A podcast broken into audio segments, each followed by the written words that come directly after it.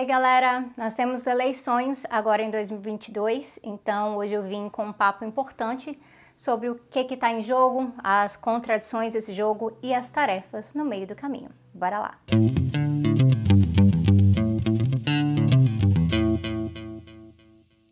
Nós vamos por partes, então eu tenho que começar lembrando que a gente não vai mudar o sistema como um todo através das eleições. Aquelas mudanças profundas, necessárias para colocar um fim na exploração, nas opressões e nesse ecocídio do cotidiano, essas são mudanças que exigem a gente revirar a ordem. São mudanças do tipo revolucionário. E aí isso não acontece apertando nem 13, nem 50, nem 21 ou que número seja nas urnas. Pelo menos não da forma que as coisas são hoje. Quando a esquerda participa de eleições dentro do sistema capitalista, ela participa entendendo os seus limites. E aí tem uma distinção, porque a esquerda moderada, ela aceita e naturaliza esses limites. Já a esquerda radical, ela entende, ela negocia, mas ela segue trabalhando por fora, ou deveria, né, para superar esse modelo através de outras táticas também. É uma outra visão estratégica. Então, em relação àquela pesquisa da Datafolha, em que tanta gente disse ver um risco de comunismo dependendo de quem ganhar as eleições no Brasil, eu só digo para vocês que mesmo que Lula fosse sim comunista, o que ele não é, não teria comunismo com essas eleições. É importante eu trazer isso no começo, porque a maioria das coisas que eu apresento para vocês aqui no Tese 11 pauta uma ruptura muito maior do que seria possível dentro das eleições burguesas, o que significa que, para nós da esquerda radical, que topamos negociar com essas contradições do sistema eleitoral hoje, e a gente topa porque a gente entende que é importante disputar e que há formas de impactar positivamente na vida do povo e até mesmo na consciência de classe mesmo, isso ainda significa que quando o assunto é eleição, a gente já espera menos. Eu espero menos, seja porque os candidatos viáveis não oferecem tudo assim, seja porque aqueles que oferecem mais são, né, eles são podados pela lógica do próprio sistema. Eles são às vezes expelidos, né? Então é um sistema que deixa poucos radicais passarem. Dito isso, e isso aqui é muito importante, não significa que porque nós esperamos menos das eleições é para esperar nada e aceitar qualquer coisa sem nenhuma disputa, sem nenhuma crítica, e aí acabar tratando o cenário eleitoral como algo que a gente simplesmente tem que aceitar da forma que ele está posto, simplesmente aceitar o que os dirigentes partidários decidem e depois a gente vai, faz campanha e aparece no dia para votar. Muito pelo contrário. Então, se nós esperamos menos, é porque a gente está ciente dessas contradições e desses limites, e aí é nossa obrigação ir para cima e tensionar o máximo possível. Ou seja, a gente espera menos, mas a gente demanda mais. Em 2018, eu fiz um vídeo criticando a lógica do mal menor, do menos pior e como a gente acaba rebaixando as nossas pautas em vez de seguir demandando mais. Esse vídeo e essa crítica ainda são válidos e significa que tudo que eu vou falar de agora em diante tem a ver com dois pontos. Um é uma compreensão dessa correlação de forças eleitorais no momento em que nós estamos, e dois, as tarefas de disputa que nós temos que fazer. E aí, relacionado com esses dois pontos, também é necessário falar do outro elefante na sala, que é que o Bolsonaro ganhou. O Bolsonaro foi eleito em 2018 em cima de muita despolitização, em cima de intervenção nas eleições, né, que tirou o próprio Lula do páreo, de jogo sujo mesmo em redes sociais. E ele ganhou lá em 2018, mas ele seguiu ganhando todo dia. Ele seguiu ganhando todo dia também, porque não teve impeachment, não teve um fora Bolsonaro suficiente para tirar ele dali. E aí fica aquela pergunta se ainda há tempo. Então, pensem bem: na história recente do Brasil, ser um presidente eleito uh, diretamente pelo povo, né, de eleição direta, isso não é garantia de você terminar seu mandato, não. E é assustador que o Bolsonaro seja um dos que se deu bem nesse sentido. Justo esse cara. Então, eu estou falando de eleições mas não dá para tratar como se a única forma de tirar ele fosse nas urnas em outubro e ficar só contando os dias para esse momento. Na verdade é o contrário, né? Cada dia a menos com Bolsonaro fora da presidência já seria uma enorme vitória para a gente. Ainda há tempo de mobilizar e ainda é necessário barrar a série de políticas antipovo que o bolsonarismo tem guardado para 2022. O pacote de maldades não acabou em 2021. Então isso tudo faz parte de uma conjuntura que é crítica para gente. Com o Bolsonaro na presidência e o bolsonarismo forte nas instituições, seja no Congresso, seja em partes da mídia, eles conseguiram fazer muito estrago nos últimos três anos. Tem vídeo suficiente aqui no Tese 11 mostrando aspectos desse desastre. E nós precisamos nomear que é um desastre do Bolsonaro, mas do bolsonarismo também. Esse fenômeno maior que Jair Bolsonaro e que elege mais gente e que mobiliza um fascismo brasileiro. E a gente sabe que tem até um monte de ex-apoiador do Bolsonaro por aí que pulou do barco, feito um Kim Kataguiri da vida, que agora fica por aí repetindo bobeira de teoria da ferradura sobre os extremos de esquerda e direita que precisam ser evitados e tem vídeo sobre essa teoria aqui, tá? Mas dá para falar que o MBL até pulou do barco do Bolsonaro, mas pulou do barco do bolsonarismo? Eu creio que não, porque eles continuam representando uma síntese tão, tão cruel entre políticas de austeridade que estão estrangulando o povo e políticas muito conservadoras que seguem promovendo a opressão de mulheres, LGBTs, negros, indígenas, pessoas com deficiência. E, além disso, eles têm também o anticomunismo como um fator unificador com o bolsonarismo. É muito importante na estratégia deles demonizar o comunismo e, a partir daí, criar um medo da esquerda como um todo. Gera medo até de políticos super moderados, como é o caso do Lula, que é o pré-candidato favorito nas pesquisas para a eleição de 2022. E aí, nesse momento, eu já vou abrir um parênteses aqui. Se você tem uma conduta online, daquelas que parece muito assim, fã-clube de político, no sentido de nem prestar atenção direito no que está sendo dito, né, e só saber de ir lá e comentar e defender o seu, seu candidato, então, eu vou pedir para você prestar atenção aqui, porque esse vídeo, ele é, tá cheio de nuances, e é por isso que ele tá longo assim. Eu vou falar de Lula aqui, e eu sei que tem uma galera, por exemplo, do Prefiro Ciro, que, não, que vai ficar chateada, que eu não estou colocando peso no Ciro aqui nessa disputa, nessa análise. Mas não sou eu que coloco peso ou não, né, gente? Se o Ciro fosse o favorito, seria ele nessa análise. Mas em três anos não houve articulação para que ele ocupasse esse espaço de favorito. E aí simplesmente falar que isso é porque o PT não dá espaço, porque tudo tem que ser Lula, Lula, Lula, Lula, Embora eu acredite que tem essa lógica de Lula, Lula, Lula, Lula, isso não é justificativa suficiente. Obviamente, o PT não vai sair cedendo espaço, gente. Isso é disputa política, é disputa eleitoral também, e se trata de um grande partido com bastante expressão nacional. O PT é o segundo maior partido em número de filiados no Brasil, é o maior com uma posição de esquerda, e a sua base vai muito além de número de filiados. Então é uma visão um pouco ingênua achar que o PT simplesmente daria licença para demais passarem. Isso é algo que às vezes está presente no próprio PSOL também, que muita gente ali não entendeu. E está relacionado com uma certa melancolia da esquerda em como responde ao PT, à hegemonia do PT, e é algo que eu abordo de forma aprofundada nos sintomas mórbidos. Mas, claro, isso também não nos impede de criticar a forma como o PT faz a sua própria disputa por hegemonia. Um exemplo está na questão de figuras públicas nacionais. Fica evidente que o foco no Lula é sim uma cartada importante nesse momento, pelo peso político que ele tem, mas a longo prazo o partido tem uma certa dificuldade de trazer um sucessor ou sucessores. A Dilma foi sucessora nesse sentido, mas teve o golpe parlamentar e também muitos atritos né, nessa linha de sucessão.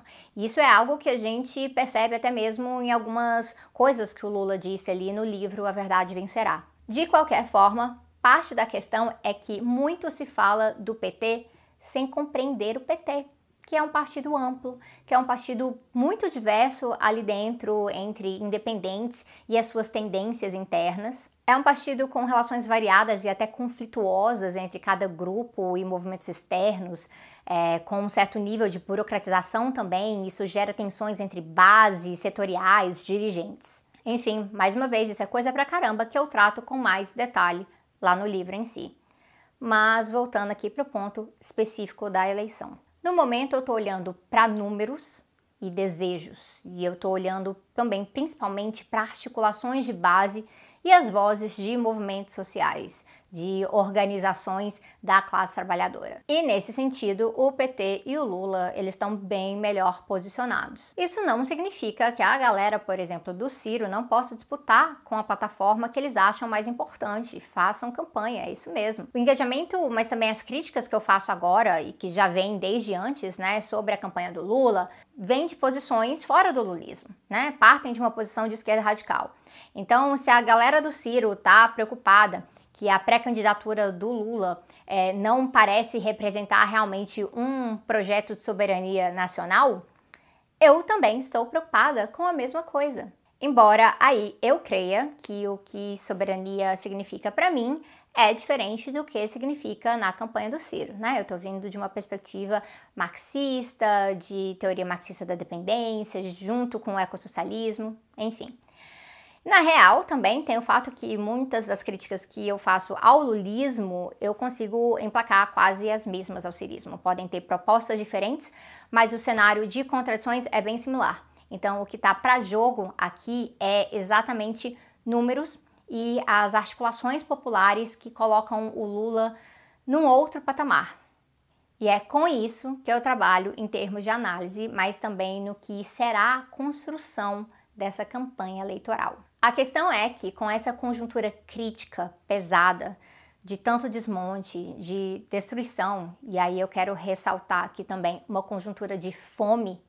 Se o povo que passa fome hoje lembra que tinha mais comida no prato sob o Lula, isso é de extrema relevância. De todas as críticas que eu tenho ao jeito lulista de governar e suas alianças com a burguesia e suas concessões para a direita, uma coisa importante demais para assim nunca se esquecer é que Lula foi um presidente que sempre, sempre achou inaceitável a fome no Brasil. E aí, olha para a situação hoje. Faz uma baita diferença quando tem na presidência alguém que acha a fome do povo inaceitável. O problema é, como sempre, as contradições do lulismo.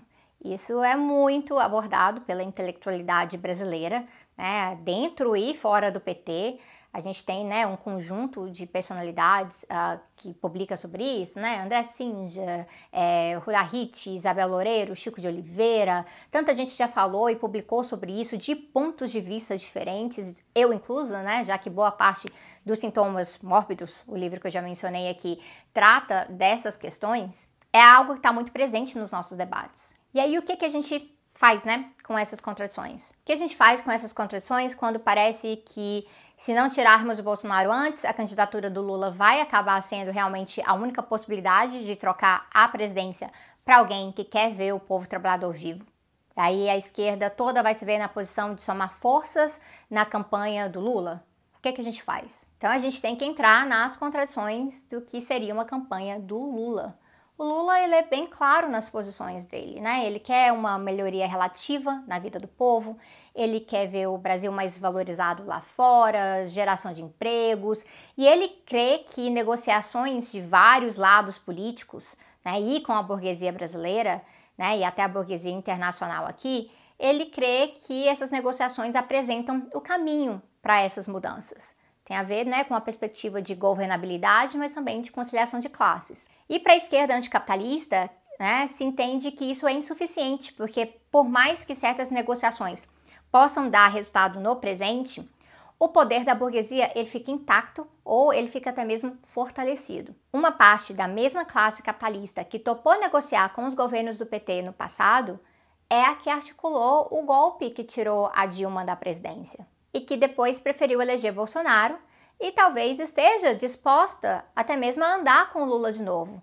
Mas até quando? Aqui mora o perigo, né? Tem aqui um problema de não buscar alternativas fora do sistema. né? Sempre trabalharmos com o que tem. Uma lógica de capitalismo é o que nós temos para hoje, e aí isso acaba fazendo com que o capitalismo também seja o que teremos para amanhã. Essa é a velha lógica de que não há alternativa e tem vídeo aqui sobre isso. E aí nisso surgem coisas como o receio de uma chapa Lula-Alckmin, né? Algo já muito comentado na imprensa e por dirigentes do PT também. Eu andei falando disso também. Ou aquela coisa do Lula demarcar posicionamento contra o agronegócio, mas dizer que na prática não tem alternativa a não ser trabalhar com o agronegócio. Quando ele fala dessas coisas, muita gente vem e diz: ah, mas se ele falar de coisas mais radicais, ele nunca vai ser eleito e a gente precisa tirar o Bolsonaro. E aí, nessas horas, eu respiro fundo e eu digo para essas pessoas: se a gente não falar de coisas mais radicais e aí politizar sobre isso, realmente vai ser muito difícil conseguir e eleger e manter um governo um pouquinho mais radical. Vocês nem, né, um governo nem tão mais radical, mas ao menos um pouquinho mais. Eu tô falando mais radical, eu não tô nem falando revolucionário.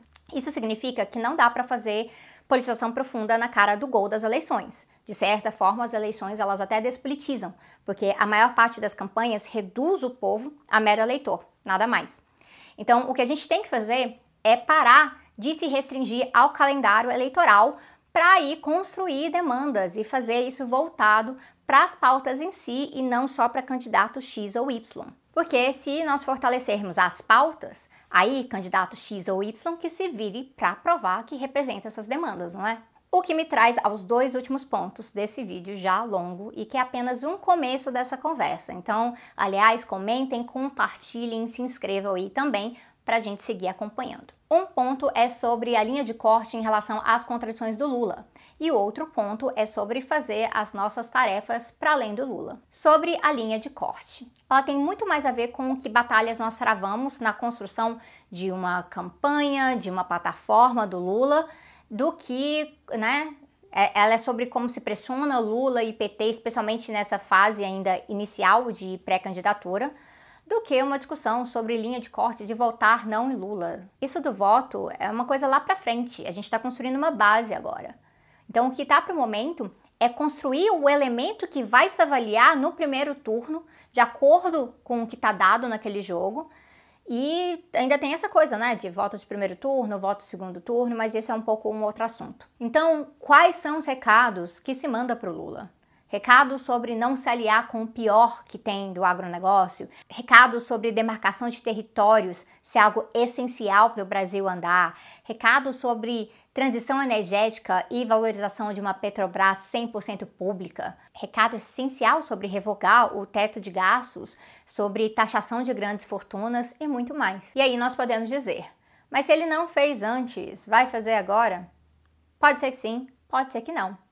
Mas na pauta específica de eleições, nós temos que construir programa e os candidatos que tentem representar esse programa. É justamente por isso que a gente tem que pensar a política a partir das pautas e não dos candidatos. E há uma dificuldade grande nisso, né? Até porque o personalismo também pesa. E aí essa contradição gigantesca, que não é só do lulismo, mas da nossa conjuntura, ela pede um recado maior de mobilização que não seja apenas para a campanha eleitoral. Isso exige organização, né? Pede encheção de saco também sobre o que nós queremos e pé de rua.